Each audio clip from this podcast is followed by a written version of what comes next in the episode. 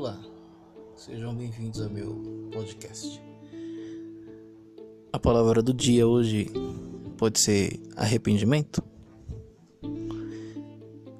Hoje, conversando com o pessoal, o pessoal fez um corte de cabelo e se arrependeu de ter feito o corte.